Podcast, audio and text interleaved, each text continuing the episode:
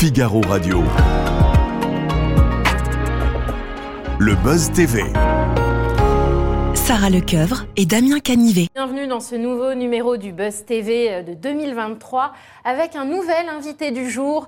Vous avez dîné avec lui pendant toutes les fêtes de fin d'année depuis plus de 10 ans. Il est le Joker attitré du 20h de TF1 et hors vacances scolaires, vous le retrouvez sur LCI entre 20h et 21h pour des débats autour de l'actualité internationale toujours plus passionnants les uns que les autres.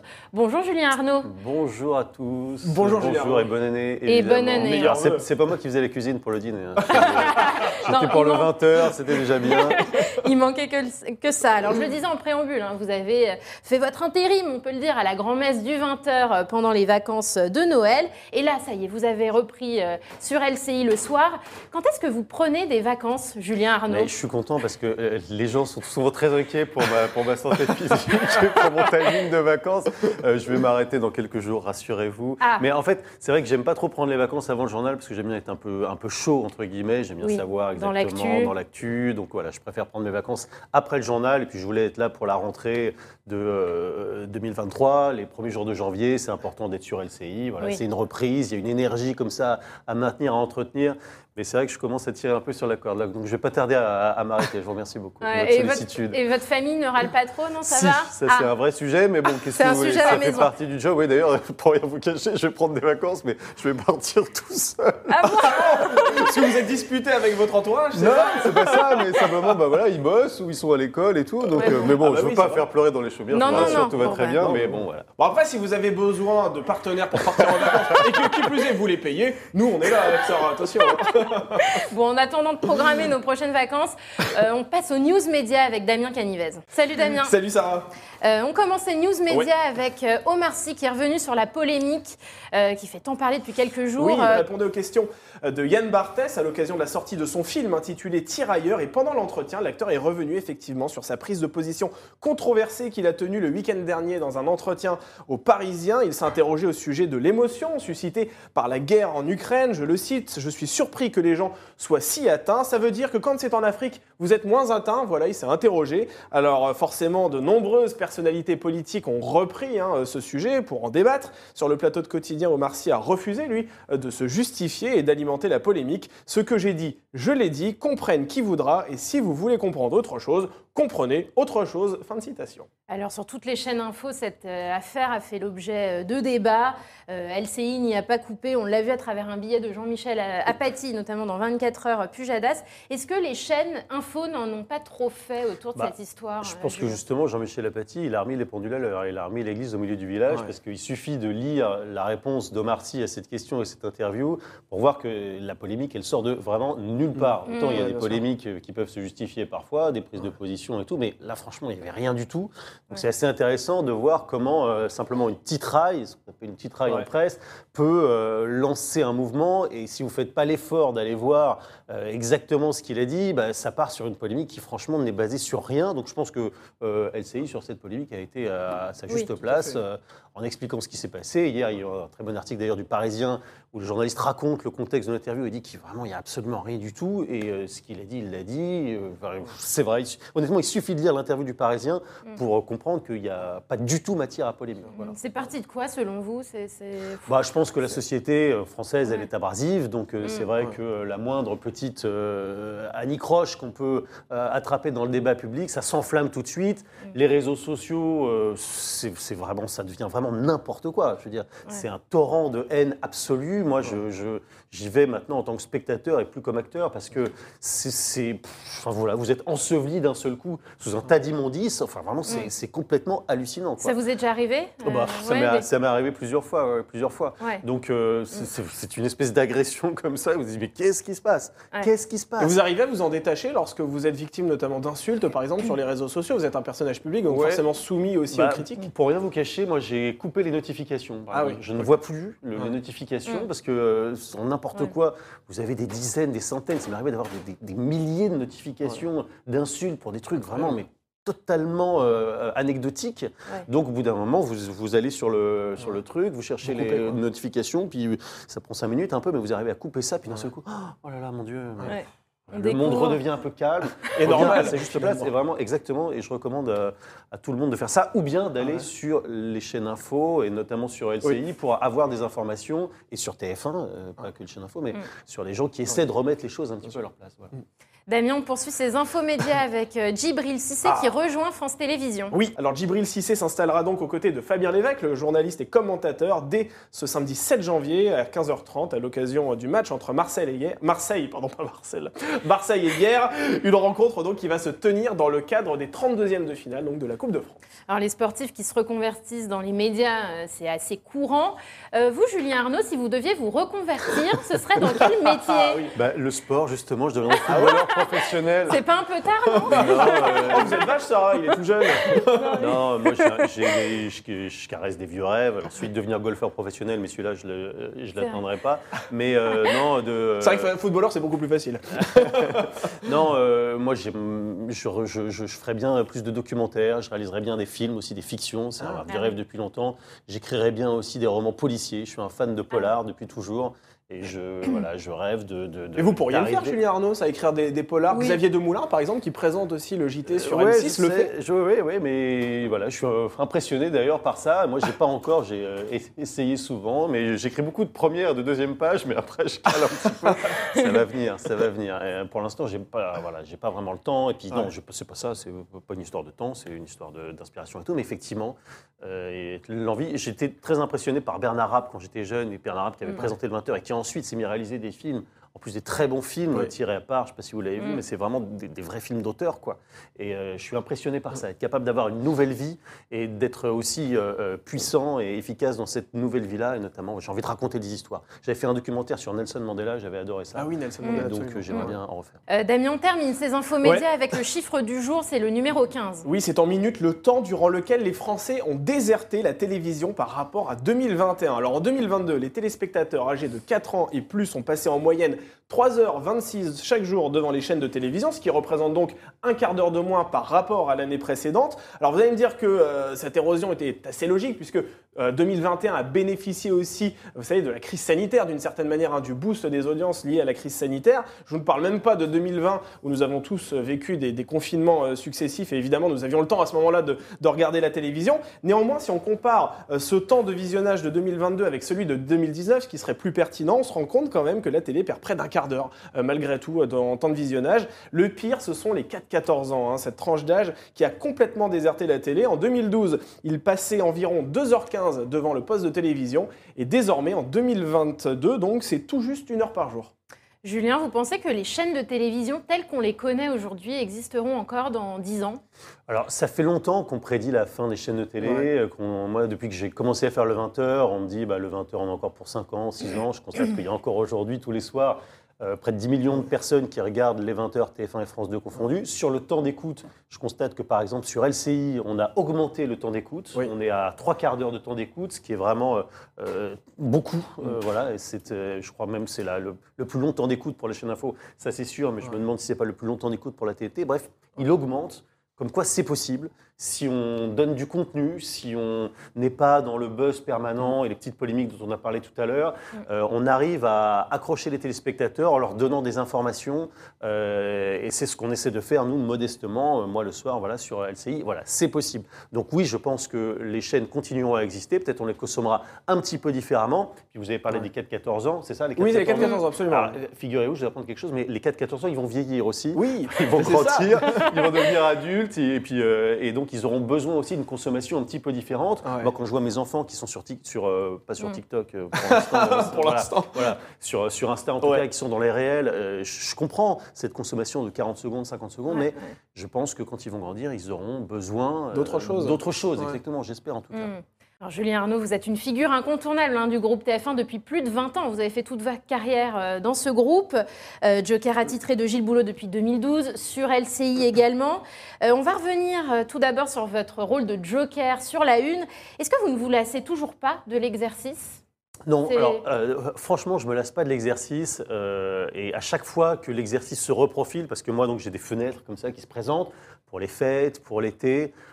À chaque fois, euh, je me dis, euh, bon, allez, c'est peut-être euh, que c'est l'année de trop, je ne sais pas. Et en fait, vraiment, dès que ça se rapproche, il y a l'excitation, il y a les picotements dans le ventre, il y a le travail en amont avec les équipes. Et puis ensuite, quand on se retrouve à la tête de ce navire, franchement, c'est quand même, c'est voilà, c'est top. Qu'est-ce que vous voulez que je vous dise? Ouais, ouais. Il y a euh, une super rédaction qui est là, vous avez un peu de moyens pour euh, lancer des reportages, pour lancer des choses. Et tout au long de la journée, eh ben, vous pouvez polir cette matière qui est l'information, l'actualité, avec des vrais moyens pour le faire.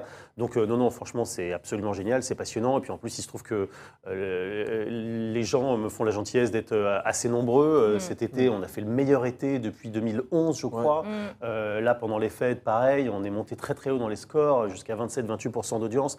Donc bref, quand je, je- je regarde les scores, évidemment, mais c'est quand on a l'impression de faire un bon journal et que les scores le lendemain valident cette impression, franchement, c'est un, c'est un, c'est un kiff monumental dont je ne me lasse pas. non.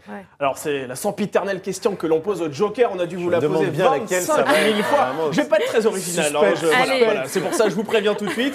Est-ce que vous n'avez pas envie de devenir numéro 1, de devenir titulaire C'est marrant parce que de, de- enfin, de plus en plus, quand le journaliste me pose cette question, il s'excuse un peu. il Bah oui, parce que Ouais, bon, bah oui. euh, voilà. Non, mais On n'a pas envie de vous mettre mal à l'aise vis-à-vis de Gilles Boulot aussi. Non, non, mais enfin, il n'y a pas de problème. Bien Ouais. sûr qu'on a envie d'être titulaire. Je vous ai dit le plaisir que c'était de présenter Ouais. ce journal et que euh, j'ai- la, la- la seule raison pour laquelle, effectivement, je pourrais avoir envie d'arrêter, c'est la, la frustration que c'est quand ça s'arrête. Je vous garantis qu'après plusieurs semaines, enfin, c'est c'est- Vous avez envie de c'est continuer, tellement quoi. top et puis vous êtes bien dans votre, euh, dans votre rythme. Et, sauf que ça, vous- Ça et puis bon, bah, ensuite, vous êtes obligé de retourner un peu dans votre chambre, je veux dire. Donc, euh, c'est vrai que euh, quand j'arrête, euh, c'est un- voilà, c'est pas, c'est pas la fête. Donc, Et vous devez ranger ça le continue. Mais c'est comme ça, ça fait partie du job. Et du coup, bah, moi, j'ai des fenêtres pour donner le meilleur de moi-même Ouais. dans ces fenêtres-là. Et puis, j'essaie de faire le job du mieux que je peux. Vous avez, est-ce que vous devez ranger le bureau de Gilles Boulot avant qu'il arrive Comment ça se passe? Non, Si mais- Vous prenez le bureau de Gilles Boulot quand vous je êtes prends le bureau euh, de Gilles Oui, Boulot. parce que vous êtes en flex à LCI, paraît. Ah oui, mais il y a un bureau pour le présentateur Quand même. 20 heures. Ah, quand même, oui, oui, ça, présentateur c'est de n'importe 20 qui, heures. ça. Ah, non, non, non. ça se pose là, donc rien que ça, vous avez votre bureau, c'est pareil. rien que pour ça, on a envie de faire le 20 heures, je vous garantis.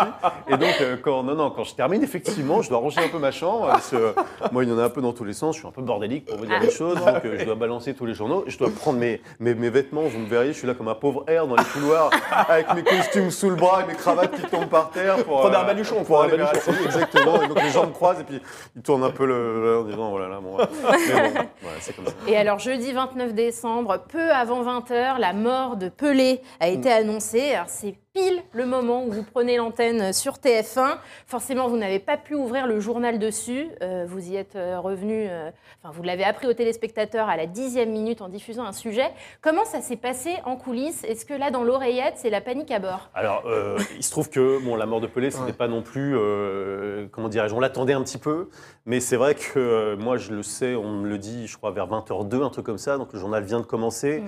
Euh, donc, euh, non, euh, franchement, c'est des choses que j'ai l'habitude de faire depuis longtemps maintenant, euh, sur LCI notamment, les breaking news, euh, c'est euh, tout le temps, euh, Ouais. sur TF1 aussi.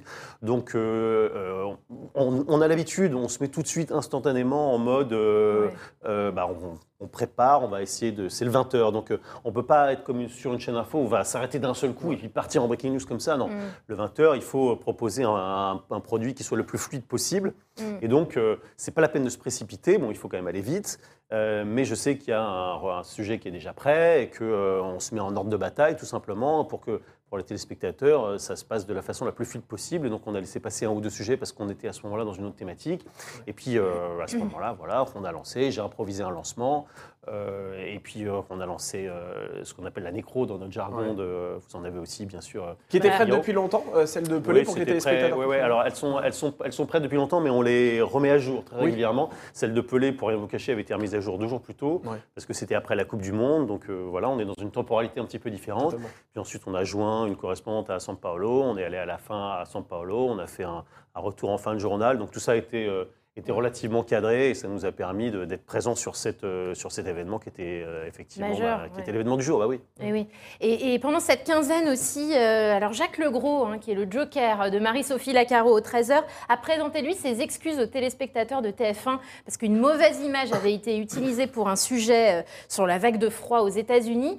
Euh, comment cette image s'est retrouvée? Est-ce que vous le savez euh, Alors non, euh, c'était un dimanche soir, donc c'était pas moi qui étais sur le 20h et Jacques. C'était a Audrey Crespo-Mara, ouais. ouais, voilà, c'est ça. euh, et Jacques a dû présenter ses excuses, euh, alors que c'était pas, c'était pas dans son journal. Mais bon, bref, c'est normal, Oui. c'est TF1, c'est la même chaîne. Bien. Je l'aurais fait si ça avait été sur un autre JT, et même si ça avait été dans mon JT. C'est tout à fait. euh, Mm. Alors, c'est évidemment, c'est possible. On fait le maximum, on prend le maximum de précautions pour euh, éviter ça. Euh, et c'est souvent, les, c'était une image qui venait des, des réseaux sociaux. Euh, on a vérifié, revérifié, on a des services pour ça, mais parfois, hélas.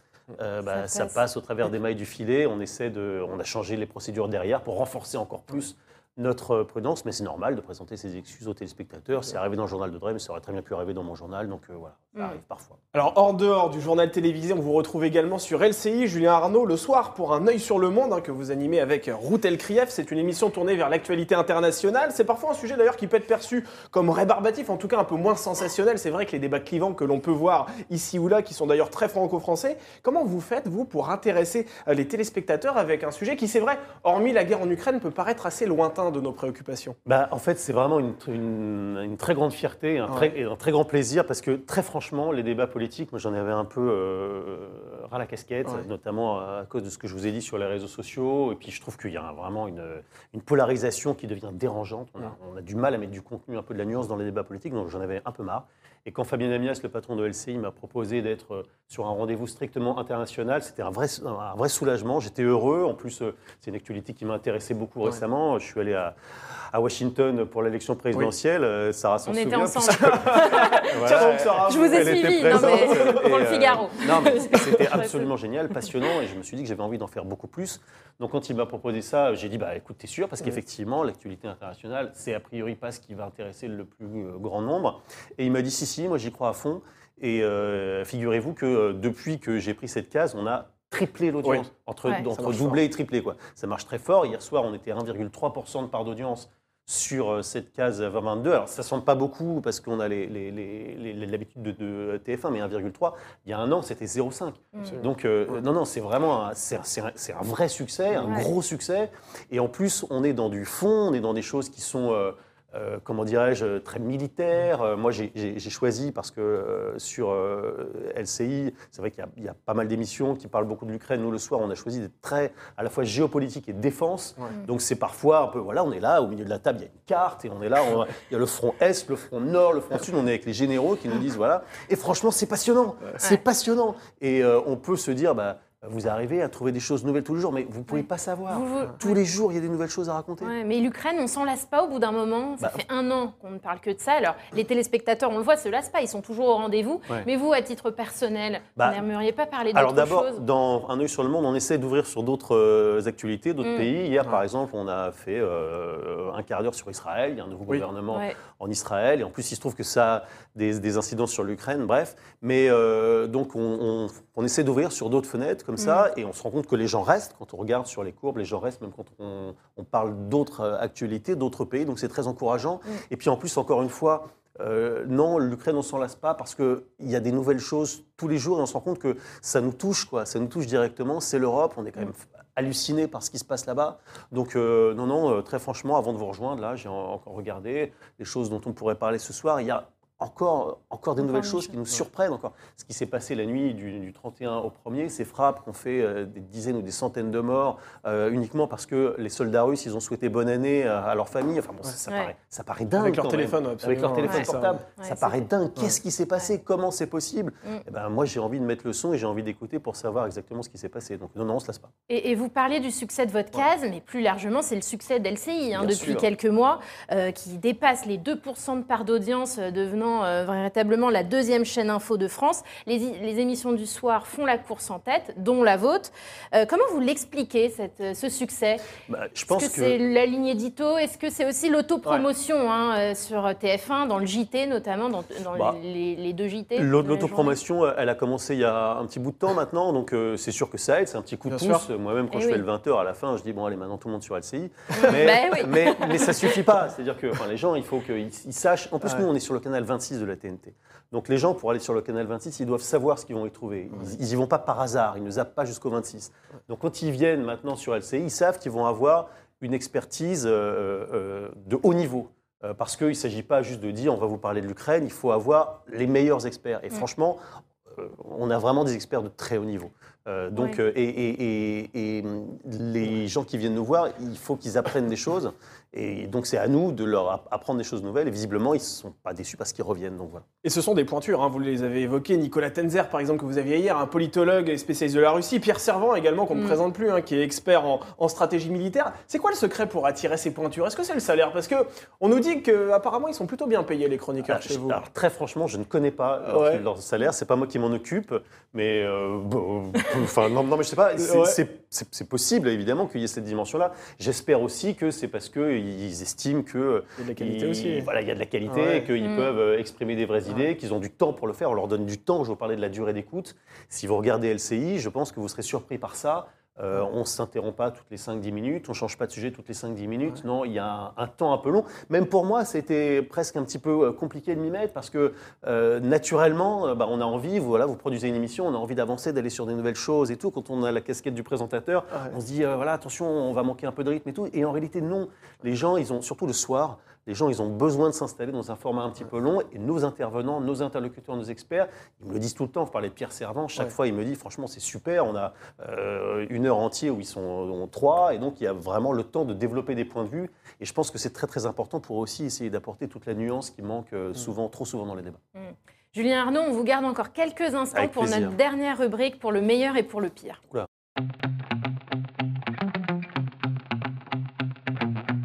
Nous allons vous poser une série de questions. Il va falloir y répondre avec le plus de sincérité possible.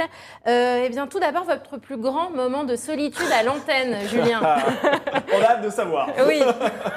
Non, mais il y en a eu plein des moments de solitude, si vous saviez. Mais euh, Ouais. celui qui me vient là, parce qu'on sort, de la- on sort de la Coupe du Monde, et euh, après la Coupe du Monde euh, victorieuse, donc il y a 4 ans, en 2018, euh, on m'avait demandé d'être dans l'édition spéciale sur le retour des Bleus. Ah oui. Et j'étais Ah ouais. sur la moto euh, qui suivait le bus des Bleus. Ah, Ah oui, descendait les champs. c'est- ouais, euh, mais il partait de de Roissy. Quoi. Oui. Et c'est un souvenir terrible parce que vous ne pouvez pas savoir, c'était les conditions, c'était Mad Max. Je ne sais pas si vous avez vu Mad Max, mais il y avait des centaines de euh, en général les, les, les T-Max, là, super Ouais. rapides, avec euh, tous les fans des Bleus euh, qui étaient surexcités et qui étaient tout autour de moi en train de rouler à fond derrière le, le, le bus en, en filmant comme ça. Donc je ne sais pas si vous imaginez C'est le hyper dangereux, en fait. Mais Vous c'était avez eu là, peur, c'était vous là. avez eu peur Et pour moi, votre... j'étais au milieu de ça, terrorisé, euh, parce que euh, personne n'avait absolument rien à faire, de, de- de- Ouais. de- de- enfin, des, des- des blessés, tout ça. Et en plus, on avait un peu de retard par rapport au bus.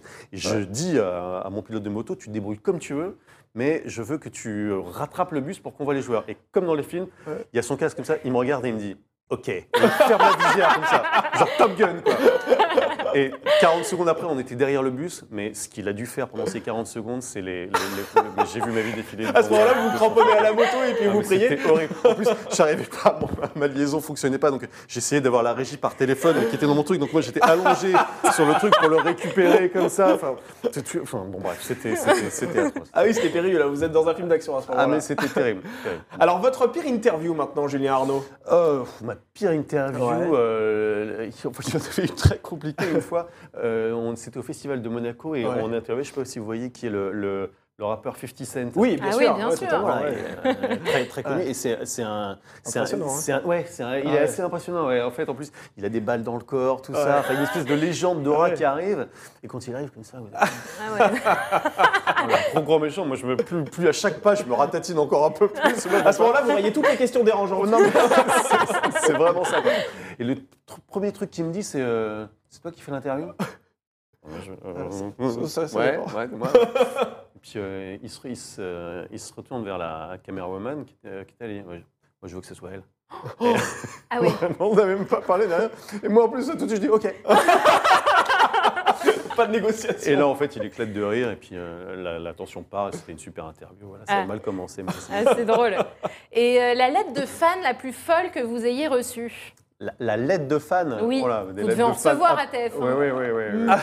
Euh, la lettre de fan la plus folle, c'est quelqu'un qui, euh, qui, euh, qui m'a envoyé une lettre et il y avait mon nom sur le sur le sur la sur la sur l'enveloppe et puis euh, pendant toute la, la lettre, elle parlait de choses que j'avais faites et tout, mais euh, pendant toute la lettre, en réalité, elle m'appelait Gilles Boulot. Ah, c'est pas vrai.